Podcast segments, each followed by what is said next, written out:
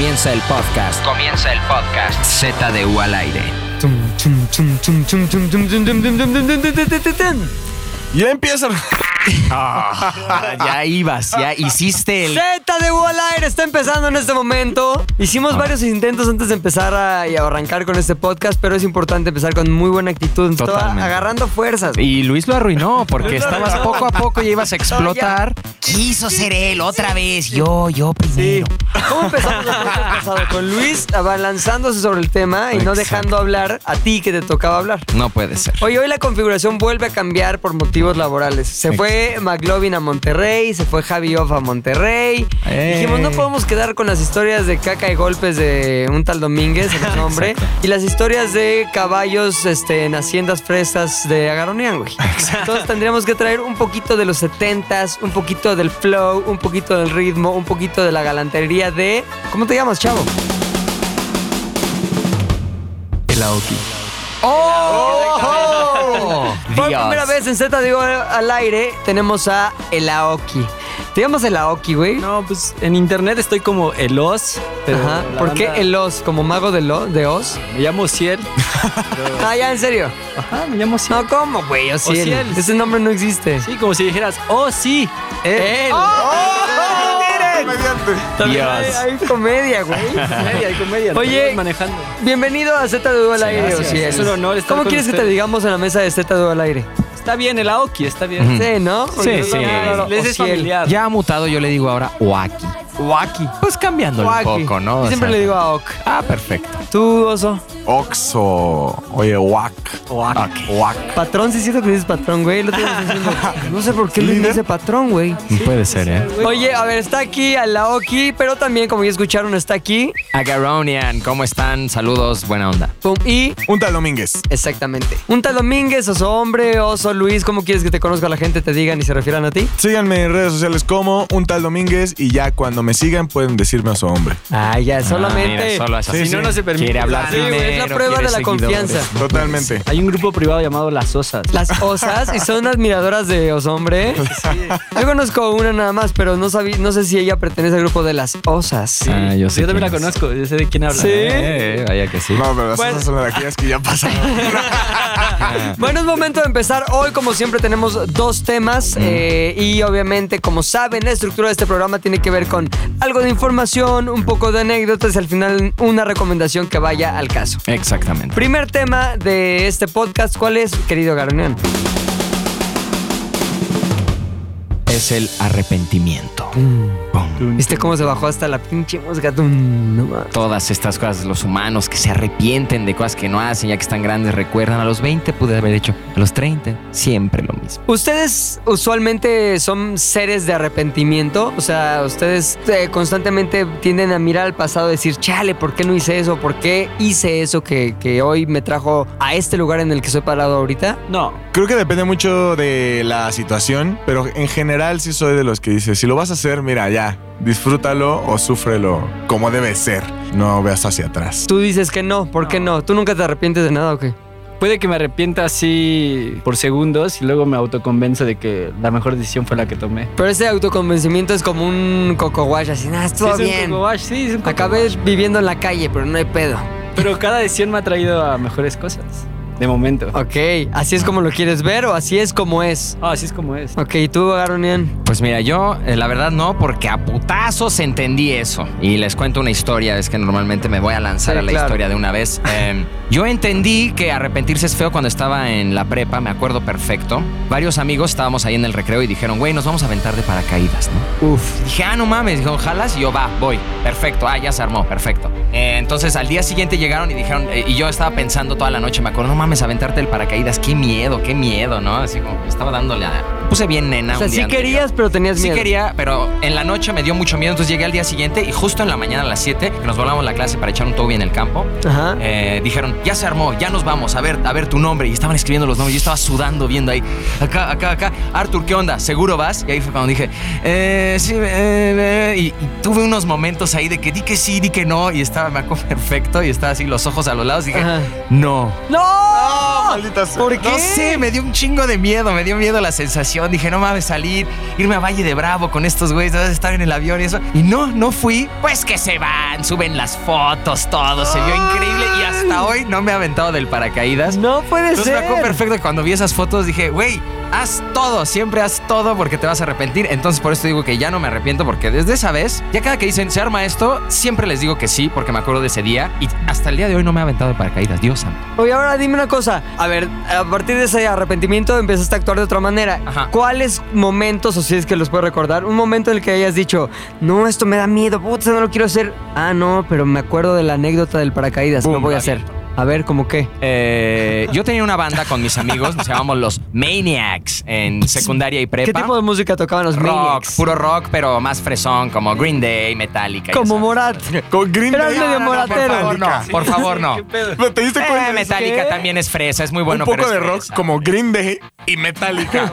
Bueno, di unos ejemplos, ya sabes, nada, nada muy pesado, Héctor, ya sabes, lo, lo normal es lo que Sí, digo. no tan puchecto. Eh, ¿Te das cuenta cómo estoy contando mi historia? Otra vez se quiere meter oso Con algo negativo. Así con es algo esto. negativo. Es que Ese es mi papel. colgar. No le da, no le da, pero está bien. Hasta Vamos a- el yo- yo sí lo final. voy a respetar porque algunos tenemos Muerte a los infieles. Así soy. Toca Entonces, entonces de Maniacs, perdón. Ajá, ajá. Eh, ahorita habla, Luis. Ahorita le damos su oportunidad al niño. Eh, estaba, eh, entonces tocábamos en la secundaria y prepa y eh, eh, un amigo de la Náhuac nos dijo, oye, va a haber un concurso de bandas, vamos a tocar. Y llevábamos como un año sin tocar. Y me dio así como, ¿cómo? Y yo voy a cantar enfrente de toda la Náhuac. A- acá- apenas nos íbamos a cambiar, ya sabes. Claro. Toda la banda ahí me iban a ver ahí, este, y me dio un chingo de pena, pero me acordé del paracaídas y dije, se arma. ¿Qué? ¿Y sí? Se arma, vamos, vamos, vamos. Entonces me, me aprendí las rolas, tocamos en la náhuac y quedamos. No, bueno, no alcanzamos lugar. pero este. Pero estuvo porque- bueno. Pero estuvo buenísimo y canté ahí enfrente de todos y hasta me fue bien, ¿eh? Porque después una chica dijo, oye, cantaste muy bien y una cosa llevó a la otra y eso lo contaré en otra historia. Y hoy me arrepiento de aquel aborto, pero bueno. Exactamente, pero es otra historia. Entonces sí, sí me afectó, la verdad. Y cabrón, tu momento que te arrepientas, anécdota que hayas dicho, puta, eso sí me marcó para saber que debo hacer todo lo que tengo que hacer en el momento que lo tengo que hacer. Eh, pues realmente no tengo como una historia de arrepentimiento que hable Ok, sobre gracias. no Gracias. Ah, ok. Aoki. Ya hablaste suficiente en el mío y ya de, de empezar. a- Totalmente cierto. historia si tienes una. A ver, oso, oso. O sea, o sea, es como más sobre lo que no tienes que hacer. O sea, es como Ajá. una relación con eh, una chavita. Íbamos empezando, saliendo de secundaria, empezando la prepa. Y íbamos en escuelas diferentes, supuestamente nos queríamos mucho, bla, bla, bla. Y llegó un punto en el que yo me empecé como a aburrir de este. No estaba preparado al final para yo estoy en mi prepa, tú en la tuya, supuestamente andamos y tratamos de jalar una relación de la secundaria. Y en lugar de hacer las cosas bien, en lugar de tener honor y todo eso, empecé a buscar poco a poco pretextos para dejarla de ver. Oye, tengo trabajo, tengo escuela, está muy lejos, bla, bla, bla. Y entonces, cuando llegó el momento de. Ella empezó a tener amigos, ¿no? Como siempre. Entonces, la verdad es que premeditadamente dije. ¿sabes Pre- es pensarlo dos veces, ¿no? Sí, ajá, es correcto. Sorprendente. O sea, lo premeditas, pero aparte le das una, segundo, una segunda vuelta a la La meditación que era pre. Pre- predeterminadamente eh, decidí que iba a aprovecharme de esta situación, de su cercanía con un nuevo amigo, para decir, ¿sabes qué? Ahí hay algo raro, esto no me gusta, seguro me estás poniendo el cuerno, de la forma más Ya. deshonrosa del mundo. Súper secundaria, pero me agarré chaquetón. de eso para poder eh, terminar con ella. El punto es que ella de verdad era una chica que nunca tuvo ningún siempre me quiso muchísimo, ¿no? Entonces Ah. era bien buena onda conmigo, me daba regalos, me daba detalles, todo el tiempo era se preocupaba por hacerme sentir bien. Algo que le quieras decir ahora, güey. No, ya en su momento, Me la cogí. ahí sí. en su momento le volví a hablar, así, no, pero no.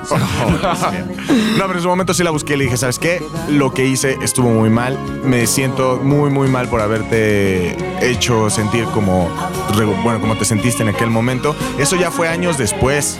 O sea, años después, como tres, cuatro años después. Y le dije, güey, yo sé que ahorita ya tienes tu vida y todo eso. Me alegra muchísimo y sé que a lo mejor ya no te importa, pero para mí es importante pedirte una disculpa. ¿Y por qué, por qué llegaste a eso? O sea, ¿en qué momento empezaste a considerar la posibilidad de, ah, creo que le voy a pedir una disculpa? O sea, ¿a partir de qué hecho? ¿A partir de qué cambio en tu manera de pensar? Siempre lo tuve un poco presente, pero fue hasta que ella, ella siguió siendo como muy amiga de mi hermana y de mis amigos. Entonces hubo una fiesta en la que nos volvimos a encontrar y fue ahí cuando la vi, eh, platicamos y todo chido y dentro de la plática salió este tema en el que, no sé, como que tuve un flashback le dije, sí, la neta sí me pasé. Y quiero aprovechar para decirte que sea quien sea en el mundo no se merece ser tratado como yo te traté y quiero que sepas que me siento muy muy mal al respecto. Ay, qué romántico, güey. Eres un pinche artista. Y ahora ella es muy feliz y yo ya tengo ese peso fuera de mi espalda y todo fluye bien. En general, no me arrepiento de no tomar decisiones, más bien me arrepiento. Me sí, de una sí. cosa que sí la cagué. ¿Cómo ¿Tú, se llama? Ajá. Mm, No ¿Cómo tiene se nombre. llama? No tiene nombre, Ay, nació sí, así. tiene- Nació sin nombre. Osa 1. Osa 1. Osa 1. Osa.001 es la 1. Osuno. Oye, tú, Aok, Eh, sí, tengo una. a ver, ¿de qué te arrepientes? De haber pasado tanto tiempo estudiando medicina. ¿Estudiaste medicina? Sí, ¿No? año, y, año y medio, tres semestres en el Politécnico. ¿Cuál, güey? No es cierto, Sí, ¿en serio? sí, ¿Y sí. qué, qué pe- hace cuánto tiempo pensaste ser doctor antes de lanzarte a empezar la carrera de medicina, güey? Pues eh, como desde los 15. De los 15 a los 17 ¿Y qué era lo que te gustaba de la posibilidad de ser médico? vi Nip Tuck y vi la vida de Christian Troy, que era el que se daba a todas. y dije, O sea, quiero esa vida, quiero esa Tu vida. lujuria te llevó a elegir carrera. Sí, y ya que entré me di cuenta que para ser doctor... que las enfermeras estaban culerísimas. No, que iba a tener que pasar por muchas, muy- o sea, por muchos años de no ver cosas chidas, ¿sabes? Ajá. Sí es de vocación, no es de Es mucho de ver cáncer antes de ver tangas. Sí, ¿no? Y de cuidar a la gente que está por ahí en, no sé, los días de que estás de interno. Ajá. Si alguien llega y te dice, ah, trae un tapón en el trasero, tienes que ir a checarlo cada media hora. Claro, tienes que ir cada media hora a checarlo y limpiarlo si es necesario. Ojo. Porque es tu chamba. es- Sí, no, no, pues es parte de. Ahora, ¿cómo fue el proceso como de, de desencanto, güey? Decir, no, pues creo que esto del ligue a través de la profesión de médico no, no pasa más que en las películas y las series. O sea, ¿cómo fue llegando a tu mente la claridad de que te tenías que salir de ese pedo? Pues llegó con, con el tercer semestre y cuando ya me di cuenta que arrastraba dos materias del segundo y que la verdad todo el mundo iba como en la contra de lo que yo decía, ¿no? Yo decía como, hagamos esto y vayamos a, a echarle la fiesta. ¿Qué te pasa? Vamos a la biblioteca a estudiar, no hemos acabado a nato, ¿no? Y yo, pero Tú, que... prueben esta medicina, bros. Oye, bro. herbolaria, yo estaba muy interesado en la herbolaria. Oye, pues hubieras hecho doctor de acupuntura china, güey. En mi escuela había acupuntura, en la escuela de, me- es la Escuela Nacional de Medicina y Homeopatía. Ya. O le decían la Escuela Nacional de Magia y Hechicería también. Ándale, muy por bien. mis drogados. ¡Eh, camellonismo! Y ahora una cosa, ¿te arrepientes de haber estudiado medicina o te arrepientes no, de tanto que tiempo, de haber estado tanto tiempo. Ah, o sea, no Porque es estuve tres semestres. Desde el primero ya sabía que no quería. Sí, O sea, de hecho yo no espera, yo esperaba no pasar los exámenes. sí. O sea, hice el segun- la segunda vuelta del poli esperando no pasar Ajá. y que me dieran seis meses más para pensar, pero quedé. Y tú, ¡maldita sea! O sea, entré. Esta vida sí es en serio. Oye, ¿y entonces qué, cómo fue que dijiste, no, sabes qué, brother, ya no puedo? ¿Y, y a quién le tuviste que informar de esa decisión? A mi mamá, pero las primeras dos- las últimas dos semanas de mi escuela ya no iba, iba a un gimnasio que estaba al lado. Ponerte mamado. Ajá, según yo, pero no iba a la escuela. sí. Aprender vale, me decían Billy Elliot. Igual y daba resultados. Y ya un día desperté tarde y bajé a desayunar con mi mamá y me dijo, no vas a ir a la escuela, ¿verdad? Le dije, yo creo que ya no voy a ir. ¿Cómo? O sea, ya no voy a ir nunca. ¿Qué? ¿Qué? Le dije, sí, es que no es lo que quiero. Pero que- con bata abierta y así un que dije acá y todo aceitado. Yo no voy a ir, jefa. Creo que no voy a ir, voy a ser stripper. Y luego, y pues ya, eh, estuve tres meses sin escuela, vendí todos mis juegos de Xbox para sacar Sí. una lana. ay, qué drama. Y ajá, dramático, dramático fue porque mi papá se enojó nada más y me dijo, güey, no te voy a ayudar ahorita Ujú. En lo que aprendes tu lección. Y yo mi lección fue venir al DF de Chairo a, los cursos de la escuela de caricatura atrás de la catedral Ajá. Y ir a visitar museos para inspirarme. Estabas. Estaba en época de inspiración. Y te fue bien, ahora es un gran Oye, diseñador. terminé en la escuela de diseño. Exacto, lo que te iba a decir es cómo llegaste a lo que realmente es tu inspiración o tu camino. Por un amigo, yo siempre quise hacer algo de diseño, ilustrar, pintar, algo así. Pero en mi familia nadie le da eso, nadie. Ajá. Papá policía y mamá empresaria. Entonces está imposible. Pero ya que un amigo me dijo, güey, yo estoy estudiando diseño, vente a escribir al Cook, que está creo que en Lomas de Chapultepec. Ajá. Y yo entendí mal y entendí Kump. y busqué CUMP y estaba en satélite al lado de casa de mi papá. De lujo. De hecho, me inscribí y le hablé a mi lujo, amigo. bro! Y Ya le dije, bro, amigos güey, por me siempre. inscribí, la terraza no está tan grande como me habías dicho, pero ya estoy inscrito, güey. ¿Cuándo te veo? Y me dijo, ¿en cuál estás? CUMP. Yo te dije Cook, güey. Madre. Qué historia tan...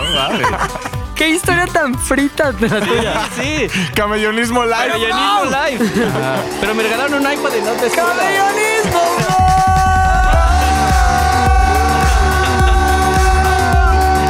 Oye, pero me regalaron un iPad. Sí, te regalaron un iPad con la En inscripción. tu nueva escuela Ajá, de satélite. de lujo, sí. Está chingón. Ahora, el arrepentimiento es que perdiste tiempo en la me- en estudiando medicina. Sí. Pero no te trajo ex- experiencias que hoy aquilatas de alguna manera. Sí, y amigos, pero... Como que, como que son las experiencias que dices, ¿sabes qué? El haber pasado por ahí me sirvió para esto. Eh, para darme cuenta que la, la carrera de medicina sí es muy seria, muy, muy seria. O sea, y que necesitas hacer cosas por vocación que pudieras hacer sin paga y que te guste. Entonces, yo me di cuenta que para mí la medicina no era eso. En cambio, dibujar o diseñar sí podría hacerlo aunque no me pagaran. Claro. Como lo haces en las noches que llegas a tu casa y haces tus dibujos. Mis dibujos, ajá. In- Inktober. Bueno, ya acabó. ya acabó. ¿Qué Inktober qué era, güey? Ah, es un concurso. O sea, vi que, a ver, todos los que quieran ver el trabajo de, de Aoki, ¿dónde lo pueden ver? En Instagram como arroba el OSZDU. Ajá. Es tres Zetas. El os- os- os- Y también, este, pues obviamente muchas de las cosas que salen en arroba ZDU MX es donde pueden ver muchas cosas de las que hace Aoki, pero todo el mes de octubre estuviste diario haciendo un dibujo, ¿cierto? Sí, ¿Cómo funciona esa onda? Eh, un ilustrador llamado Jake Parker en Estados. Unidos creó una dinámica llamada Inktober, donde él quería que su comunidad o sus amigos eh, cercanos empezaran a participar en esto, dando una temática por día e ilustrando a mano en tinta. Él daba la temática. Él daba la temática y empezaba. Fueron como las principales reglas. Ok. Y fue tomando mucho auge y muchas personas eh, sin saber las reglas originales se empezaron a subir al Inktober y ahora ya es un- como un fenómeno que pasa cada octubre. Como el Kiki Challenge. Como el Kiki Challenge. Exacto. Pero, Pero, qué bueno que te retiraste de la medicina, porque al final imagínate que me operes la apéndice cuando Sí, estás no. camelloneado. Camelloneado. Sí, No, flaco. Bueno, que descubrí que los doctores tienen muchos vicios, ¿eh? ¿Sí? Son los más viciosos. Formoleados, bro. No, pues para rendir en las No, ¿Qué, qué, qué tienen de vicio los doctores, güey? Pues son muy cocales. ¿Sí? Eh, periquits. ¿Son coconetes? Coconetes. Con para razón. aguantar en las guardias. Siempre llego, ¿qué onda? ¿Cómo estás? Vas a salir muy bien. No, no, no, esta, esta es operación rápida, rápida. Y todos trabados. Oye, a ver, Tú, pilingados. yo me arrepiento de que no, ahí te va. Mucho tiempo me arrepentía de algo, pero después me di cuenta que no, que no era arrepentimiento realmente, sino era la sensación de haber dejado algo detrás que pudo haber sido una posibilidad. Este, en un momento de mi vida, yo trabajé mucho tiempo ahí como que en la televisión y luego me salí y dije voy a hacer una empresa junto con unos amigos socios, ¿no? Y luego otro amigo socio me invitó a ser socio con él en otra empresa que eventualmente llegó a tener un chingo de éxito, güey. ¿Se das de cuenta que te invitan a trabajar en Apple y tú por hacer este Atari dices, no, espérame, eh, tal. Entonces se hizo Apple, güey. Y yo dije, no mames, yo pude haber estado en ese pinche Apple, no mames, no mames. ¿Me explico? Pero después dije, a ver, en realidad lo que yo hubiera tenido que hacer en ese Apple, bueno, no, no es Apple, evidentemente, ¿no? Pero en ese símil de Apple al que fui invitado a estar, no me hubiera gustado tanto como lo que yo hago, güey.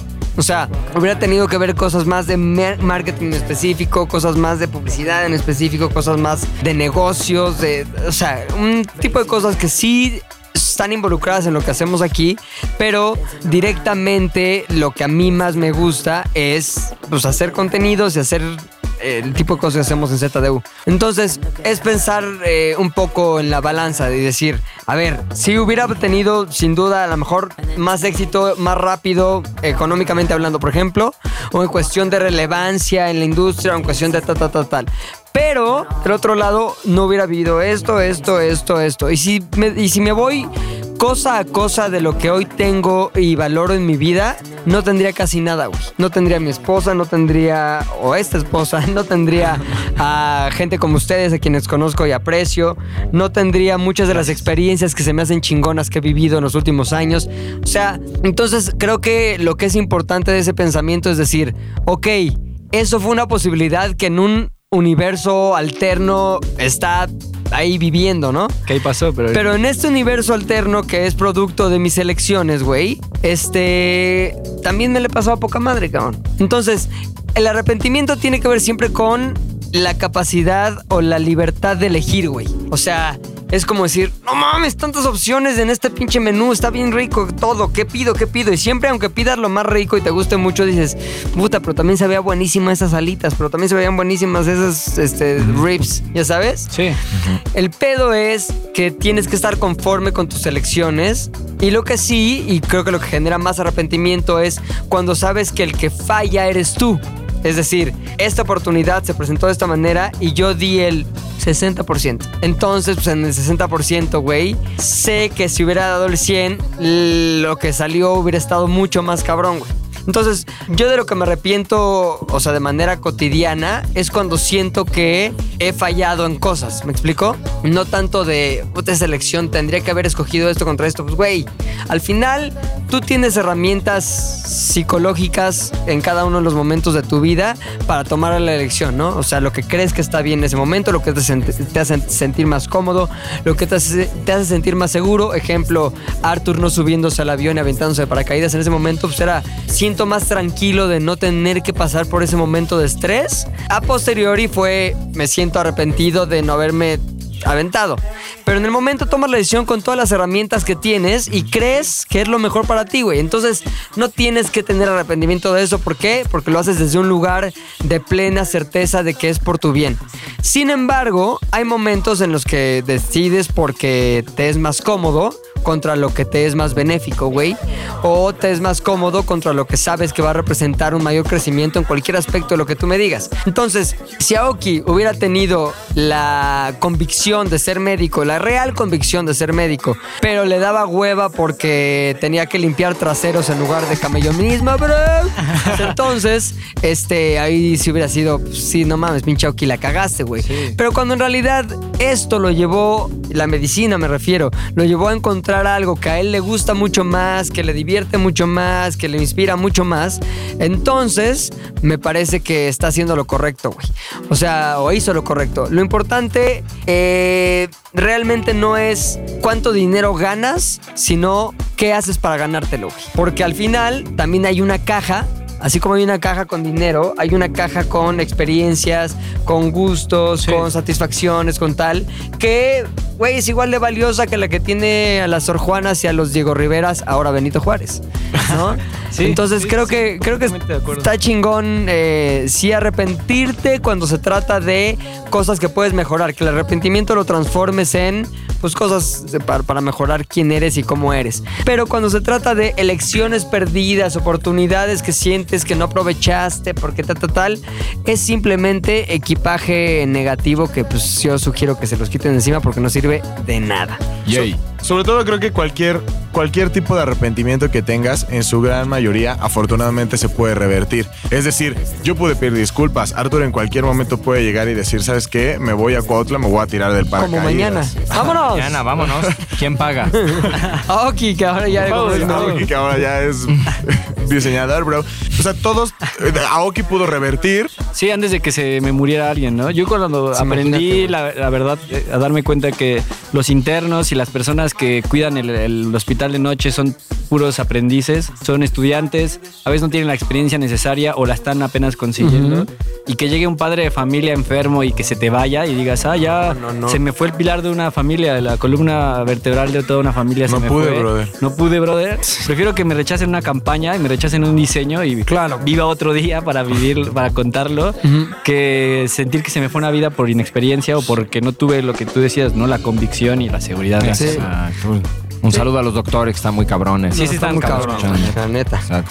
Entonces, bueno, el arrepentimiento. ¿Tú tienes algún tipo de sugerencia respecto al arrepentimiento? ¿Algún tipo de Por supuesto que la tengo, este. documento, ya sea musical, documental, Ujú. fílmico? o Ok. el tipo de recomendaciones que damos aquí en Z del Aire? Sí lo tengo. Eh, yo les voy a recomendar una película que se llama Antes que el diablo sepa que estás muerto. Que es una frase, es un dicho muy común que eh, completamente eh, completo es más vale que estés en el cielo antes que el diablo sepa que estás muerto. Es una película del 2007 en la que sale Ethan Hawke, Philip Seymour Hoffman y Marisa Tomei, guapísima. Cuando estaba muy guapa. Cuando estoy, híjole, yo hasta hoy me vale. Inicial. Me encanta esa mujer, recuerdo tantas películas con ella. Eh, esta película la dirige Sidney Lumet, que es el que hizo Tarde de Perros con Al Pacino. Ajá. Pero en fin, del arrepentimiento. Esta película no les voy a contar, obviamente, porque esta es de las que tal vez no hayan visto todos. Este, eh, la película Que trata está buena, que la vean. que está muy buena que la vean. De verdad es una película que a mí me sorprendió. Pero nada más rápido les cuento por qué arrepentimiento. La historia se trata de dos hermanos, que es Hawk y Seymour Hoffman, que su familia tiene una joyería. Ajá. Eh, una joyería familiar que les va muy bien. Entonces ellos quieren más dinero y se les ocurre que si roban la joyería, el seguro les paga. Porque bien saben que tienen un seguro. Entonces, de alguna forma, en su cerebro dice: Pues nos quedamos con las joyas y con el seguro. Tenemos el doble de dinero, ¿no? Entonces hacen un plan, contratan a alguien para que vaya, pero este, el problema es que algo se les sale de las manos y cuando llega el ladrón este a robar, se encuentra a su mamá en la joyería que No. ellos no sabían. Y no les voy a contar más, pero como que hay una, hay una escena en la que algo sale mal. eh, Ethan Hunt se da, Ethan Hawke se da cuenta. Ethan Hunt, el de, Hunt, el de Misión Imposible. Ethan Hawke, su personaje, se da cuenta de que de que las cosas salieron mal y se arrepiente ahí y está increíble la escena. Le, le debieron de haber dado un Oscar nada más por esos 10 segundos en el que dice ¡Oh, fuck, Andy! Que es el Seymour Hoffman. Y está en el coche y dice ¡Oh, fuck you, Andy! Muy buena, tienen que verla. Y es de verdad, sientes un verdadero actor dándole vida al arrepentimiento. De verdad, Hawk se me hace uno de los mejores actores de la historia. Este, tienen que verlo antes de que el diablo sepa que estás muerto. ¿Por qué nunca había escuchado de esa película, güey? El título está poco Es madre. buenísima. Before the Devil Knows You're Dead. Los primeros dos minutos son joyas. Es una joya de película todo y al final este, pues, te deja un mensaje y te hace pensar mucho en las decisiones que tomas. Ándale. Oso que es hombre. Hay una película. Ah, y una flema también. Aoki, en lo que se Lolita quita ya, las flemas. eh. Mi película es Mr. Nobody. ¿Han visto Mr. Nobody? No. Con Jared Leto. Jared Leto. Eh, habla sobre. Ah, es que me cae mal Jared Ah, Leto, sí. güey. Pero, Lo pero odio, esta es de güey. las películas donde es bueno. Ah, Al principio ¿cuál? caía bien. Al principio era normal y después hizo un. Es del Jared Leto culo, siendo güey. Jared Leto. Entonces es una de sus buenas películas. Ok.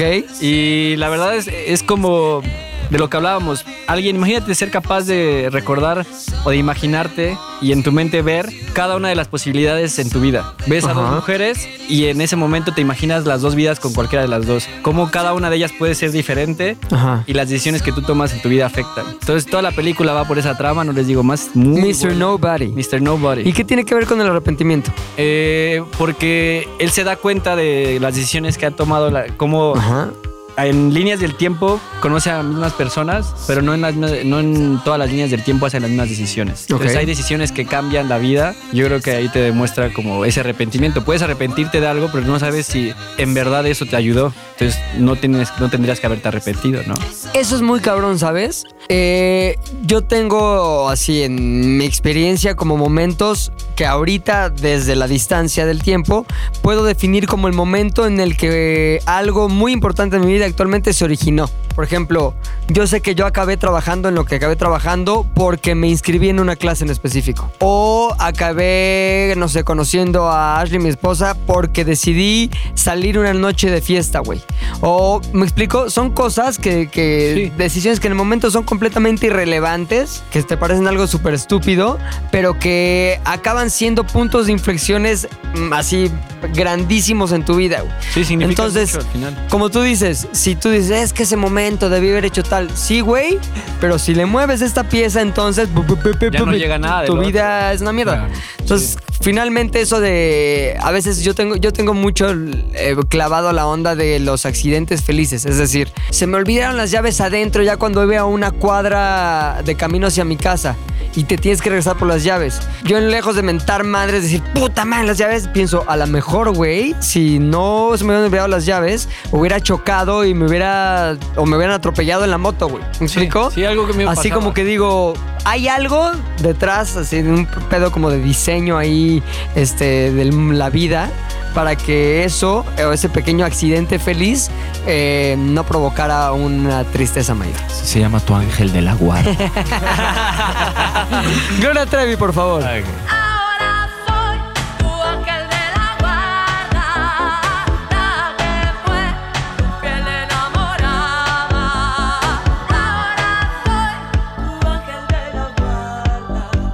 ¿Crees que ya estemos listos para Luis? Yo creo que ya. ¿Él estará listo? Su garganta es- su estará- garganta estará libre ya, de flemas. ya. La recomendación que yo tengo es, aparte es muy curiosa porque en la película que voy a recomendar sale tanto Ethan Hawke como Jared Leto. ¡Wow!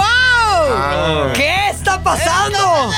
Se llama El Señor de la Guerra y eh, el personaje principal es Nicolas Cage. Nick Cage. Nick Cage, que se, él se dedica a traficar con armas alrededor del mundo. Durante toda su vida va tomando decisiones en su familia, en el trabajo, con su hermano, esposa, eh, hasta padrino. Y tiene de todo, tiene desde estas decisiones que a largo plazo causan eventos súper desafortunados o súper afortunados. Y puedes ver cómo el personaje al final tiene cierto tipo de carga emocional por las cosas que está ocasionando en la vida de las demás personas. Al mismo tiempo, tiene estas mini, lo que acabamos de hablar justamente, como estos accidentes felices o en su defecto eh, pequeños accidentes desafortunados. Bob Ross decía eso. Es Cito a Bob Ross. Accidentes felices. Eh, y en algún punto él llega a provocar esos accidentes, esos pequeños accidentes felices, para que todo en la vida de las personas sea como, como, como muy, muy orgánico. Sí. Véanla, está muy buena. ¿Y qué tiene que ver con el arrepentimiento? Precisamente lo que les acabo de contar. Toda esta situación en la vida está llena de decisiones, más si eres un mafioso que vende armas alrededor del planeta y tu familia depende de eso. Sí, sí, sí. Cada segundo y cada, cada instante predetermi- predeterminadamente. Lo lograste, güey. Y era la palabra que se te había Sí, sí, sí. hecho complicada la vez pasada. No, es una gran película la que dice. Es muy buena y sale, y sale el protagonista. Es como ver las tres películas en una. Exacto. ¿Tú crees, que, ¿Tú crees que el Chapo no se arrepiente de haberle mandado ese mensaje a Del Castillo? O sea, Oh, de haber cosas que Yo creo que sí, güey. Se ha dicho, no, güey. o sea, de haber dicho, yo no quiero ser el contacto directo, pónganmela, pero no quiero ser yo el que le hable. Creo que ese momento se arrepintió, ¿no? Estás chula. Nunca vas a estar descuidada. No. Yo te voy a proteger. ¿Cómo no se dio cuenta que lo Y estaban aparte, ¿por qué en el castillo que está todo operado de la cara, güey? Yo le entro, ¿eh? Yo. No sé, a mí no me late nada, güey. Siento como que imagínate la besas y como que te deja escurrido silicón en la cara. A mí se me hace que ya es muy buchona. Sí, Yo no nah, saldría con una a mí no me buchona. late, perdón. No, pero aparte no cualquier buchona, es la buchona de buchona. Buchona, güey, sí. es la- Yo la vi en algún momento en persona hace como, eh, como ocho años y estaba bien, pero estaba de esas hijas como que ya no te da, no sé, raro. No sé, no sé, no sé. Más para mí. Va a haber falta una recomendación. Mi recomendación es más aburrida que las otras. ¿Por qué? Porque es algo que se consume mucho más fácil. Es una canción. Ok. Esta canción se llama Forget y es de Twin Shadow y es muy triste, güey. Es muy triste porque medio eh, habla de cuando el arrepentimiento y cómo lo que no hiciste y cómo lo que no dijiste y cómo lo que no conseguiste te visita cuando menos te lo esperas, o sea, en las noches. Estás ahí dormido, rico, y en eso, ah, chinga, ¿qué pedo? Es el arrepentimiento, cabrón, tocando la puerta en la oscuridad de la noche. Claro. Entonces, pues escribe esto y aparte, mira, ya estamos escuchando, mira nada más. Exacto. El tono con, que, con el que lo dice, eh, la melodía, es como muy nostálgica, pero a la vez como que, au, duele, ay mamá, ay mamacita. Entonces yo creo que si ustedes quieren ahí regodearse en su dolor del arrepentimiento, es una muy buena opción. Soy muy Luis ya. Buena opción es Twin Shadow Forget. A ver, órale, suele. It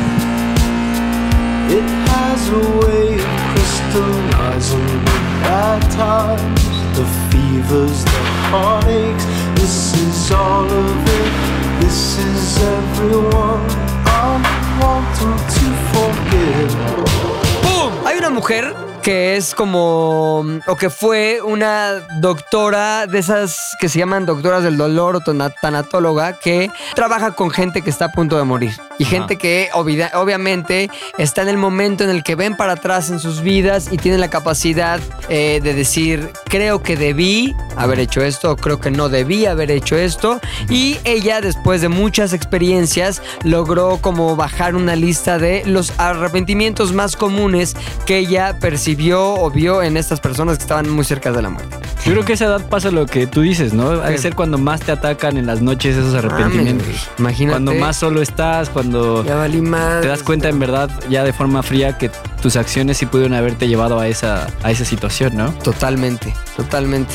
Entonces, por ejemplo, el primero. Desearía haber tenido la valentía de vivir una vida fiel a mí mismo y no la vida que otros esperaban de mí. Cuando recordamos que a Aoki su mamá le preguntó, ¿y qué no vas a ir a la escuela? Pues Aoki tomó un paso adelante en valentía y dijo, no, yo creo que ya, ya no, mamá. Porque me voy a ir ahí al CUPS, al CUN, no sé cómo se- Ah.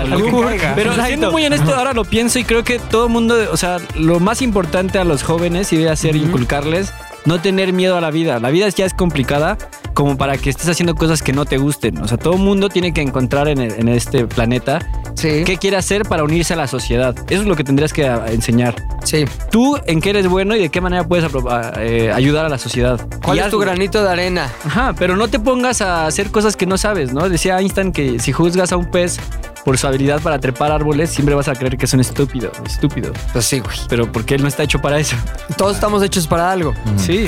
Y entonces, pues, obviamente, si, si hay una serie de personas, instituciones, eh, presiones ex- externas que están llevándote o jalándote a algo que no es lo que tú debes hacer y lo que está dentro de ti y tus deseos, entonces, ¡pum! No te arrepientas cuando estés ruco, más bien ahorita toma el rumbo de tu vida y haz lo que se te antoja. Bam, bam, bam. Dos. Desearía no haber trabajado tan duro. O sea, hay mucha gente que a la distancia dicen, a ver, yo tenía familia, nunca veía a mis hijos, este, nunca salía a ningún lado, estuve encerrado en este pedo, este pedo, este pedo, este pedo. Y si tú realmente eh, ves todo lo que es relevante y lo que no, a veces te das cuenta que perdiste tiempo por estar haciendo cosas que no valían la pena. Eso es difícil, porque al final creo que también se vale que hay personas a las que les encanta su trabajo y hay personas que de verdad viven para el trabajo. Yo creo que eso va más enfocado como a personas que en algún momento tuvieron una familia o un hijo, no sé, que fueron decisiones que, güey, si no hubiera trabajado tanto, pierdo la oportunidad de compartir con las personas que amo, ¿no? Yo, yo creo que tiene que ver más con lo que decía Oki también. Si tú estás haciendo lo que te gusta, güey. O sea, a mí me gusta, por ejemplo, ver cuando Aoki sube sus historias, eh, que llega a su casa después de todo el día haber estado haciendo eso, pero llega a su casa y sube sus historias de que está dibujando, que está trabajando, que está... Finalmente eso para él es algo que le satisface y de lo que nunca se va a arrepentir, güey. Creo que volvemos a lo mismo, es mientras tú hagas lo que te gusta, güey, estarás aportando a una sociedad, pero también estás, estarás aportando para estar pleno y feliz con lo que haces. Entonces, el- yo, yo, yo más bien, eh, cuando leo esto de no trabajar tan duro, es como hacer cosas a huevo que no quieres tanto tiempo por, o sea, güey, imagínate que todos hubiéramos elegido un pinche trabajo que odiamos porque nos va mejor, güey. No sé, puta, no mames, ese pedo me da una hueva tremenda, pero ya sé que si yo voy y hago números en una oficina con mangas de plástico porque soy contador, entonces me va a ir más chingón. Puta, no, güey. O sea, no pude, brother. Sí, también creo Sí, que en esa jodido. a veces afecta el reproche externo, ¿no? O sea, yo creo que alguien workaholic, digamos un padre que está acostumbrado a trabajar diario Sí. y que le encanta, igual y su vida está ahí, no en la casa, Ajá. piensa eso hasta que llega el hijo y le dice, es que nunca estás con nosotros, o llega la esposa, ¿no? Pero también no lo piensan, es difícil porque si él no trabajara tanto no tendrían esa vida. O sea, De hay acuerdo. muchos sacrificios Sí. o arrepentimientos que aunque el Señor tenga, pues va a decir, oye, sí, pero si me arrepiento yo, tú no hubieras tenido las cosas que tuviste. Entonces, Es justo eso. Y ahí también tiene que ver con tus prioridades, güey. A lo mejor tú cuando eres papá estableces que tus prioridades es que tus hijos o tu familia tengan todo. No sí, y eso, nada. y de ahí viene la, satisfa- la satisfacción, güey. O sea, creo que lo mejor también es tener la capacidad de balancear tiempo y eh, proveer de lo que quieres, güey. sí. No, porque si no es como, ah, pues sí, qué chingón que se la pasó poca madre con dinero, pero nunca me conoció, güey, nunca lo conocí, nunca... Eso Está sí. cabrón. Has de querer ser su padre, pero además su compañero, ¿no? No nada más su proveedor. O sea, yo sé que si algún día yo tengo hijos, güey, pues me los voy a traer aquí a la oficina y van a estar aquí, van a estar acompañando. O sea, yo sí quiero tener ese tipo de relación porque para mí también es importante el tiempo y los recuerdos y las lecciones en, en experiencias compartidas, güey. Sí. Ah, yo me acuerdo cuando aprendí a ser honesto porque mi papá una vez me di cuenta que fue y tal, ¿me explicó? Y a veces, eh, como padre, te toca nada más eh, identificar esos esos momentos, ¿no? Si como hijo se te acerca y quiere ir al trabajo, pon tú, aceptarlo, porque si dices primera, ya no, ya no quiero, no quiero, va a llegar un momento que le vuelva a decir, ya no quiero ir yo. Entonces, Escucha esta mamada, güey. El pinche Bebo, estás cabrón, güey. Puso la canción de Franco Evita. No basta. Con una vez de- ¿Por qué estás No lo mal, había güey? entendido. Ok, y luego dice otra es. Desearía haber tenido la valentía para expresar mis sentimientos. ¿Ustedes tienen la valentía para expresar, expresar sus sentimientos? Sí.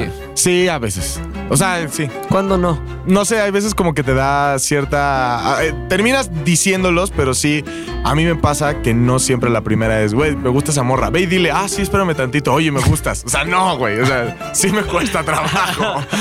¿Tú, Aux? Yo ya me aprendí a quitar esa pena. ¿Sí? Es mejor, es mejor. O sea, no, no haces nada viéndolas. Tienes que ir a hablarles. Cuarto punto. Desearía haberme mantenido en contacto con mis amigos. ¿Ustedes tienden a abandonar a sus amigos o no? Nunca. Oye, antes de eso, ¿y tú? ¿Tú tienes facilidades para decir lo que sientes? Para- a veces, güey. Muchas veces no. Muchas veces me lo guardo así, cabrón. Y sobre todo, por ejemplo, mi mamá es muy amorosa, güey. Mi mamá es así, extremadamente amorosa. Hijito, te amo. Ta, ta, ta. Y yo no, güey. Yo no, yo no es como. Y no es que no lo sienta, pero no soy de mami, te amo, ta, ta, tal. No sé, como que me cuesta mucho. Oh, ¿Sabes qué? Es que le, le huyo mucho a la cursilería, güey. Entonces, este. Hay, hay un switch en mi cerebro raro que como que me hago para atrás a la hora de ser Pero lo que bien. considero cursi, güey. Yo creo que la gente que te conozca va a saber esto, eso como de cuando hagas algo cursi va a ser raro y va a decir, ah, qué raro que esté haciendo esto, ¿no? Sí, o a lo mejor, a lo mejor trato así de expresarlo de otras maneras y también cuando lo llegue a decir, cuando lo digo más bien, porque si estoy diciendo decirlo, creo que le confieres una importancia distinta a la onda de decir te quiero, te estimo, ta, ta, tal, ¿no? Sí, es mejor. Cuatro. Desearía haberme mantenido en contacto con mis amigos. ¿Ustedes han abandonado a algún amigo y decir de que ya no le hablo tanto a ese güey, pero sí me gustaría, pero ya hace como tres años que no hablo con él, más que tal? Bueno, pues sí, la verdad. O sea, saliendo de la prepa, disminuye mucho el nivel de toparse a los amigos. Después en la universidad más. Cuando yo tengo un grupo que es de mis mejores amigos que se llama Malviaje. Y somos como 18. Y somos los amigos de la prepa y ahí sigue el grupo y seguimos todos ahí, pero hay güeyes que no veo desde hace un año. Y siguen siendo mis compas, compas y hablamos y eso, pero no nos vemos tanto por trabajo y eso. Entonces podrás dejarlos de ver, pero abandonar nunca. Ahí siguen y tarde o temprano nos topamos y amistad forever. A mí hace rato, más bien anoche, cuando ya estaba yo dormido como a las once y media de la noche, este, me llegó un mensaje que es, Mr. Pepe, ¿qué haciendo? Pum, es un amigo el oso. Y ya en la mañana le escribí, ¿qué onda? Le pongo, ¿qué onda, mi oso? Me agarraste dormido, tal. Me pone, ¿cómo estás, mi Pepela? Nada más andaba pasando lista, ¿cómo está el tiburón? O sea, eso te habla de un güey que pues, nada más acordó de ti en la noche y cómo estás. Lo único que estoy haciendo es hablarte para ver cómo estás, güey. Y ese tipo de cosas ahí son las que a mí se me olvida hacer y luego después de un tiempo digo, chale, soy súper mal amigo, güey, en ese aspecto. Pero yo creo que eso es una necesidad nueva, ¿no? Yo, yo intento, traigo una discusión interna de, Sí. creo que la amistad demanda mucho tiempo que no debería de ser. O sea, una buena amistad, o sea, imagínate hace un chingo de años, Sí. tú visitas un puerto, llegaste a, a Barcelona, hiciste un gran amigo un día en una taberna, echaron desmadre poca madre. Al otro día te vas a México y qué, porque no te escriba y dejó de ser tu amigo? No. Si vuelves a ir a España, esperas que te trate como esa última vez? Sí. ¿Cómo se hacían esas amistades? Pues así de la nada.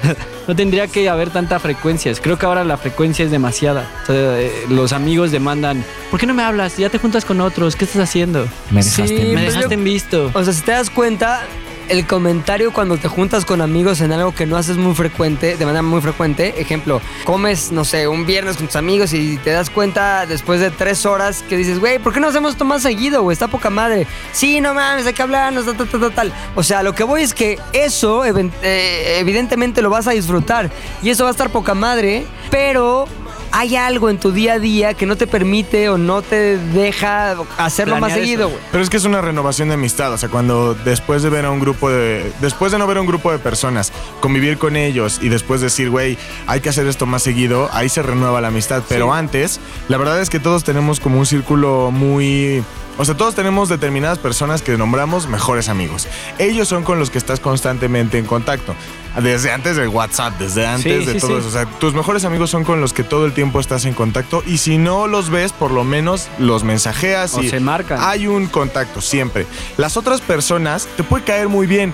Eh, ay, no, este güey me caía súper bien en la prepa y siempre cotorreábamos y todo, pero le dejé de hablar. Hablando fríamente no era tan relevante en tu vida. Entonces, verlo, obviamente te va a dar gusto y vas a Sí. decir, "Pinche Aoki, Y aparte, a veces no bien". sabes si tiene que regresar a tu vida. Hay- amigos en la prepa que dejaste de ver y ahorita, cuatro años después, regresan a tu vida y ahora están involucrados al 100 todos los días. Y dices, órale, no esperaba esto, ¿no? Está raro. Sí, o sea, Y está chido también. O sea, hay amistades que se renuevan o se retoman, pero no tienen que acabar. Creo que abandonar a un amigo está raro, ¿no? Yo- o sea, si eres un amigo, abandonarlo, como decía ahí. Sí, que te arrepientes. Yo sí considero, o sea, como, como aprendizaje de esta frase, yo sí creo y quisiera ser más eh, o frecuentar más a mis amigos. Totalmente. Y la última. Desearía haberme permitido ser más feliz. Y esto la explicación es muy sencilla. Dice, algunos se arrepienten de haber continuado en situaciones que no los hacían felices por medio de enfrentarse, miedo a enfrentarse a un cambio drástico. Ejemplo, estás con una novia, ya te hartó a la chingada, ya te quedas ahí nada más, estás en un trabajo que no te gusta, estás en una situación en la que estás completamente en desacuerdo en un aspecto familiar o lo que sea, pero te quedas porque... eh, por comodidad a veces. Entonces la onda es liberarte y ser más feliz y buscar tu felicidad como sea que esté. Es uno de los arrepentimientos más frecuentes. Y también. no cumplir Totalmente de necesidades de terceros, ¿no? eso es lo más difícil. O sea, No se arrepientan. De lo único que se van a arrepentir es de las cosas que no hicieron. Turum pan, turum pan. Siguiente Guitarra, abajo, pum. Pum. Segundo tema del día de hoy. Exactamente. El segundo tema, ¿cuál es Aoki? Eh, ¿Cuál es, trabajo, Luis? Primer ¿Cuál? trabajo. Eso. Sí, sí me acuerdo. Drama. sombreándote drama también, este güey.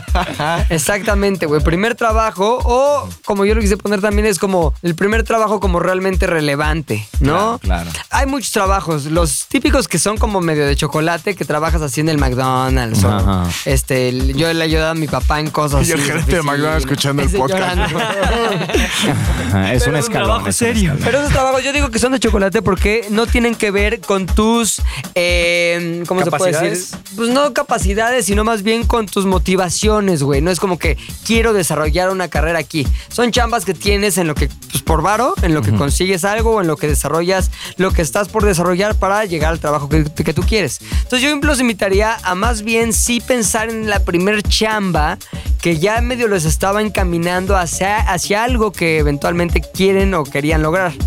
Por lo tanto, quiero escuchar la historia de este oso hombre, por favor. Eh, mi primer trabajo fue. Yo llegué a trabajar al gobierno. Yo, me gustaba mucho esta onda de la grilla, de, de la, de la política, de grillito. Era muy rojillo.